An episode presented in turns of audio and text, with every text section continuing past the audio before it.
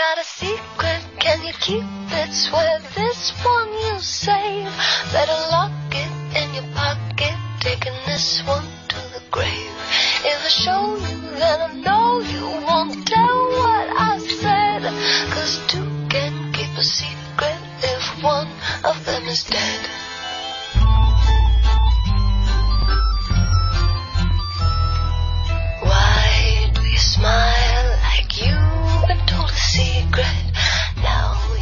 的，伴随着这首轻快的《Secret》秘密啊，欢迎来到今天的公司人说。每周三的节目呢，我们都会带领大家走进一家公司。今天呢，就带领大家去神秘又让人向往的时尚传媒集团。哎呦，就不知道富江，你要是听到时尚，你会想到什么呢？首先，我想到一个段子，就说这个什么叫时尚编辑呢？就是一群月薪八千的人，告诉月薪三千的读者，月薪三万的人是怎么花钱的。啊，对，这个段子还是挺出名的。但我觉得，就对于女生来说啊，就一说到时尚，可能第一反应就会是那些什么大牌啦、冷艳啦、明星啦，然后各类什么服装、服饰装品、手包、手袋，然后这个化妆品、香水，然后这这些配饰是吧？嗯这围巾呐、之类的。对，而且我不知道你有没有这种感觉啊，就是一说到时尚，你会觉得，哎，就是你很向往，然后特别崇尚那种感觉，但是有的时候又会觉得好像稍微有一点遥不可及。你有时候会觉得好像这个是有钱人的那种生活，或者怎么怎么样，就可能会有一些这种。但是我是觉得这些东西呢可大可小，比如说这个香奈儿的一款包吧，这个。二零一四年夏季又推出一个新款，你可以去呃了解到这种程度，它的二点五五啊，或者说它的这个 boy 款呢，是吧？但是你也可以把时尚简化到每天我自己的搭配衣服，嗯比如说我这个这个上身的当中的某一种这个色彩的元素，正好跟我的鞋子是搭起来的，或者跟我的这个手链，或者跟我的围巾和包包是搭起来的，就会让人觉得很和谐。就是这种搭配的技巧，慢慢慢慢是一定可以培养出来的。哎，我突然想起来，我介绍了吗？刚才我自我介绍了吗？你不用那么着急，大家也对你已经很熟悉了。好吧，哎，然后对我就是，如果大家听众要是觉得就是说，在你眼中时尚是什么样的，然后说到这种可能时尚传媒集团里面工作的这些每天要和时尚打交道的人，你又会是什么印象呢？对，也欢迎跟跟我们互动。然后呢，我们将会送出由林丹然后亲笔签名的，就他那本《直到世界尽头》，然后那本嗯书，然后还有就是也是时尚传媒集团提供的一个这种运动的背包，嗯所以就希望大家可以就是登录我们那个经济之声天下公司的微博和微信，然后跟我们进行互动。好，以上是广告时间哈。呃，说到这个时尚，我估计会有很多人认为，在时尚的传媒集团里面，你每天的着装和穿衣会压力很大。嗯，因为如果不合适的话，如果说搭配的不够好，在这个同一个水准的人人当中，很明显的就凸显出来。不知道小磊也是亲自的去探访了这个时尚集团哈，你在去的时候有没有当天自己的衣服啊、包包啊会有精心的一个考虑吗？啊，一定会。就我去之前还是就是也是翻箱倒柜，然后各种就是拾掇了一下，然后拿出来熨一下。对，不不能丢人呐。啊 然后完了以后去了以后，嗯、反正我我的感触啊，就是觉得，呃，每个人脸上流露出来的那种自信和那种对于美的那种，就是好像自己的那种掌控的感觉，就这个感觉还是不错的。就气场真的是很强大，是吧？对对对，嗯是这样子的。好，那我们马上就来为大家呈现小磊探访时尚集团的一些这个报道，我们来了解一下。走过了互联网公司，也去过了传统企业。今天呢，编辑小磊带大家去一家十分欢盛的公司——时尚传媒集团。时尚传媒集团旗下拥有很多我们熟悉的期刊，比如《时尚芭莎》《男人装》等。今天呢，我们就去走进这些每天跟时尚打交道的人，了解一下他们的工作状态。现在呢，我们是先进入了时尚大厦。时尚大厦呢，就是在世贸天阶。就大家应该知道，世贸天阶本身就是一个对于很多人来说特别洋气，然后特别有趣的一个地方。时尚大厦是在世贸天阶的东面，然后是一个呃二十五层的一个楼。现在呢，我们刚进入时尚大厦的大厅，先请我们今天的向导，然后给我们先自我介绍一下。呃，大家好，我是 Winston 魏子俊，是呃时尚集团数字业务部门的总经理。嗨，大家好，我叫高健，是时尚集团市场部负责广播事业的。现在呢，我们来到了时尚大厦的十八层，这也是会客的一层。然后在我们大厅呢，会有一些艺术家的雕塑，紫色的舌头，还有这是像牙齿，也是像胸部的一个座位。进了大厅以后呢，然后往左走，迈进一个就是感觉像四合院儿的一个地方。这个是我们的时尚小院儿，是我们集团当年创刊的时候，一九九三年，然后我们的老板就在这样的东单西表胡同这样的一个小院儿来进行他们的创业梦想。而且我们是一比一搬过来的这样的一个小院的模型，包括自行车，然后还有棋盘，包括那个老式的电风扇。这个自行车对于我们这种八零后来说简直太熟悉了，就是那种最古老的二八的那种自行车。我们那个董事长刘江先生那个时候就是骑着那个自行车去送杂志的，就等于最早的时尚大厦其实是一个四合院，就是一个平房，然后这样起家的。是的，是的。然后这个就是我们第一期的封面，双封面。这个是哪年呢？九三年。嗯，创刊号。呃，当时我们创造了一个双封面倒翻的这样的一个形式，在当时所有的杂志的封面形式里面有的。那目前为止，我们是有十六本杂志。我们最大的，其实最有影响力的，可能是呃，有三本，本是 Cosmopolitan，就是时尚 Cosmo 嘛。第二本就是时尚芭莎，然后第三本就是时尚先生，然后男人装。除了我们做杂志以外呢，我们也是多媒介的发展。包括我们投资电影啊，比如说是时时尚先生、摇摆的婚月，然后雪花秘扇。然后我们还投资做了一些话剧，比如说跟孟京辉导演啊、田沁鑫导演呀都合作了。大概两三年。除了我们做杂志的，有一块很重要，就是一些活动。我们一年可能会做呃五十场、六十场比较大型的活动，比如说芭莎明星十三夜、时尚健康的粉红丝带。在大厅进来的右面，然后是有一个小的这种会客厅，然后有一个水吧，并且有最新刊物的一个展览区。旁边又有一个小房间，然后进来以后是一个这种按摩室，然后是有四台按摩椅，然后另一面是一个母婴室。这是我们集团对员工的一种福利吧。对，然后我们从大厅的旋转楼梯上去，这是我们摄影棚。摄影棚，嗯，等于就是我们在杂志上看见的好多封面，包括一些里面的照片，都是在这个摄影棚里面拍出来的。在你们这儿，如果工作的话，是需要在这个着装上是 是有一定要求的吗？我记得有一次我在电梯里面听到一个女孩问说。时尚大厦招人，在服装上会不会有太多的要求？然后我们人力的同事说，只要警察不抓你，我们就不会抓你的。嗯，可以看一下这个办公室。这个屋子的特点就是，首先一进门，只要你不是特别肥沃，就可以非常轻松的进来。那这是咱们的办公室吗？对对对，这是跟你们相当于。同业的，我们时尚集团做出的广播事业部的一个办公室，在十九层的时候，然后就是有一个办公室。进这个办公室呢，首先特别挑战你的身材，如果你要是很胖的话是进不来的，因为它那个门是很窄的。然后进来以后呢，是一个这种圆形的大办公桌，有点像那种会议室的那种办公桌。身材好很重要，因为他们都说是时尚的对立，不是丑陋，而是肥胖。基本上我们是从啊十六。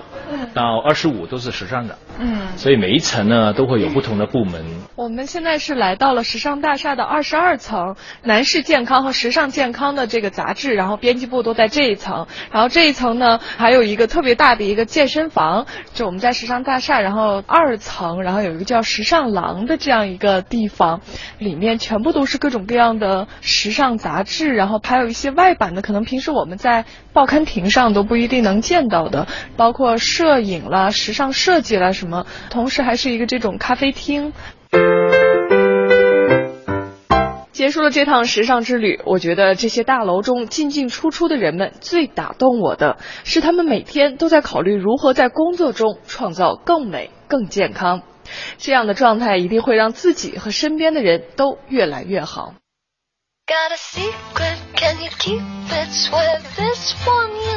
你看，我们的小磊在。这个一番感性的介绍之后呢，最后还会有一个理性的升华，就是打动他的是这，他们是一帮创造美的一些加工者哈。对对对。就很多朋友我觉得非常感兴趣，就是时尚集团里边的人，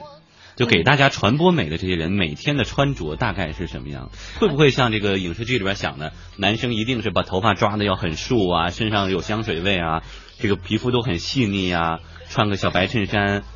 女生都一定是争奇斗艳的那种，会吗？对，就像刚才那个，就魏子俊在里头他说到，时尚的对立面不是丑陋，而是肥胖。首先我要说一点，就是在里面真的没有胖子，完全没有，反正我没有见着。啊就大家确实可能对于自己的身材都是有要求的，嗯然后对对自己对自己是有要求的。然后再一个呢，就是你刚才说到的这个，我我的感触啊，就是我看见的男的，我觉得还都挺，就是就是他们那个打扮，你不会觉得很夸张，没有说是那种，比如说你一看见就会觉得，哇塞，这一看就是呃影视圈的或者时尚圈的什么的，就完全不觉得，只是会觉得他们打扮的就也很用心，但其实还都挺挺爷们儿的。但是其实跟 IT 公司那种打扮，啊再怎么随便也不是那种的，是吧？那还是完全不是一种感觉，就是大短裤、大 T 恤啊对这样的。那不会那不会拖鞋这不太会。对，啊这个反正我也是完全没看见，嗯而且我感触比较深的就是，当我去那个就是男人装的编辑部里面，嗯我会突然发现，哇塞，男的一下子多起来了。然后我当时就想，肯定是因为男人更懂男人。哎，他比较了解男性这个读者的需求，是吧？对对对，但是跟我一块儿去的一个同事，然后他说他看见很多，比如说长发披肩的男人啊，什么就很有也很有艺术气息。嗯，呃那女生都会穿，会穿的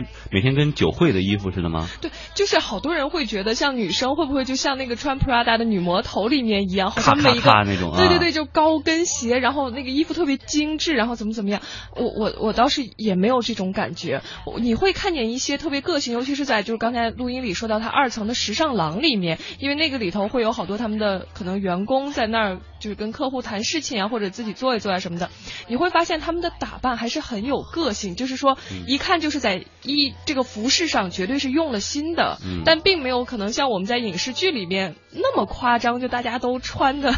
特别的，就是那样一丝不苟啊，什么什么，就也可能更多的的也就是穿一个连衣裙，或者说一个小短裤配一个小衬衫，大概这样的。呃对，但是反正就是呃，你会觉得啊，就是说每个人都有自己比较独特的品味，嗯嗯，就能感觉出来，确实这还是一个可能跟美跟时尚打交道的地方。就还是跟可能一般的公司肯定是有区别的。嗯，好，那在一小段广告之后呢，我们继续来带领大家逛一逛时尚传媒集团的大楼里。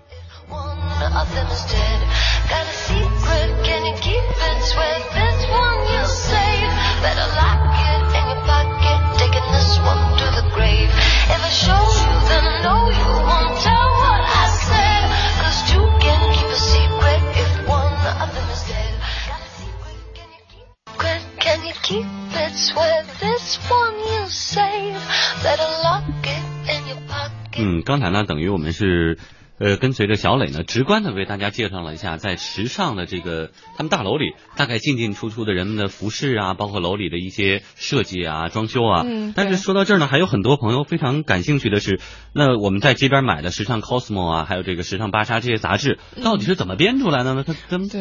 这跟这跟咱们平时编新闻有什么样的区别吗？对对对，就我觉得每次像我看到这些时候，我就会觉得，哎呀，这个幕后的编辑真的特别幸福，因为就他们可以总总会和这些美打交道，而且要和这些模特啦或者一些明星啊什么接触呀什么什么的，就我觉得还挺好。但是又一想，就他们的工作肯定也是特别特别辛苦。然后呢，所以接下来我们就听一听那个时尚健康的助理出版人，然后兼主编周松，他就说哈，就像我们比如说看到当期杂志上这些美轮美奂的照片，实际上编辑可能在三四个月，然后甚至如果是那种比较知名的封面人物的话，可能在一年前就已经要开始筹备做打算。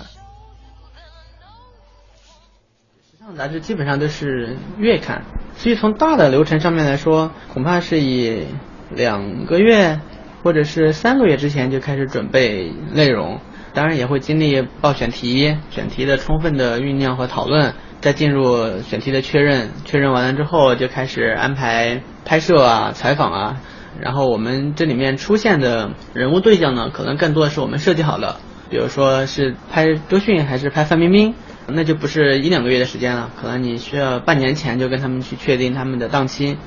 确定完了之后，你可能还需要花较长时间去讨论，我请哪个摄影师来拍呀，我请哪个化妆师来给他画呀，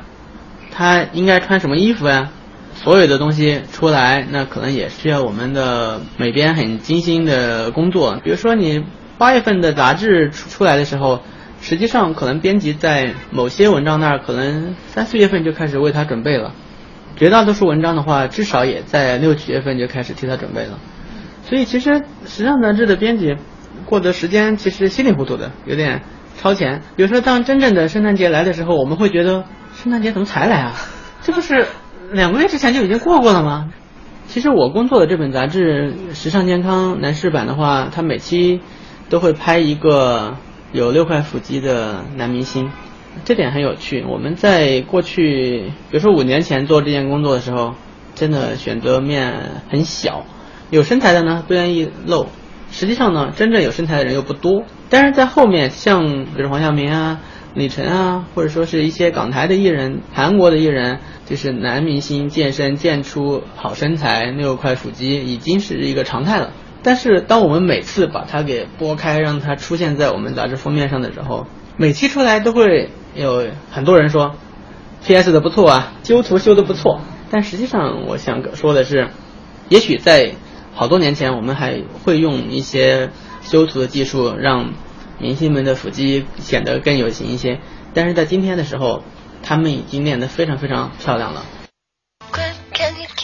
嗯，刚才等于为大家分享了一个时尚编辑可能跟某些人约这个照片得提前一年的时间开始准备，一点都不夸张。我自己就非常有幸的为某杂志拍过一件大衣的这个照片，他们就要做一组这个秋冬的着装的一个建议和指南，有一件大衣，他们说让我去试。最后呢，是出现在某一页的类似寻人启事那么大小的一个豆腐块当中哈。我还问他们说：“你这个弄完了以后什么时候出啊？我去买。”他说：“八个月以后能出来就不错了。” 然后他说：“我我还跟他聊，我说为什么跟有的人约一个不就拍张照片吗？这有什么要确定档期的？但其实拍一张照片，可能要付出的努力就是要跟这个人确认档期，他前一两天就不能太熬夜。”不能有这个拍戏的这些工作。另外呢，睡觉前一天几个小时是不能喝水的。嗯。另外，他给他指定的这些服装有没有修改好，按他的身材能不能到位，包括他化妆师的发型师到不到位。而且拍照呢，我那次拍就是往往半天的时间，拍了几百张，就几乎没有能用的，都是在找感觉。就是一开始就是你随便摆，不用告诉你怎么摆，你就以你舒服的姿势，然后一点一点调，可能调到半夜了，哎。觉得状态好一些，能有个一两张能用，所以说对他们来说工作量其实真的非常大。虽然只有一张照片。嗯，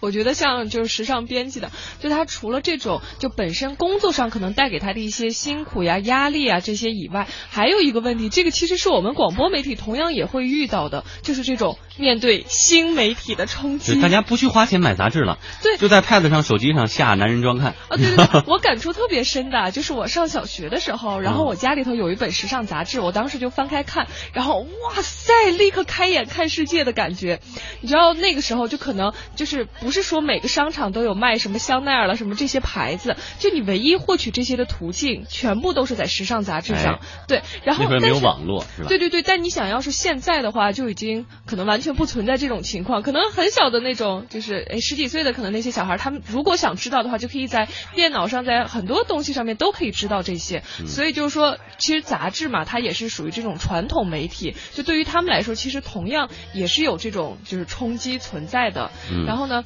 嗯，像就是时尚传媒集团，他们也是在今年四月份就成立了时尚数字业务部门。然后呢，时尚数字的总经理魏子俊呢，就还和我们说，他说部门的主要作用呢，就是为了帮助集团能够在新媒体的环境下实现转型。我们今年呢，传统那个部分需要做一些转型的尝试，我们还希望就是说，另外在一条线。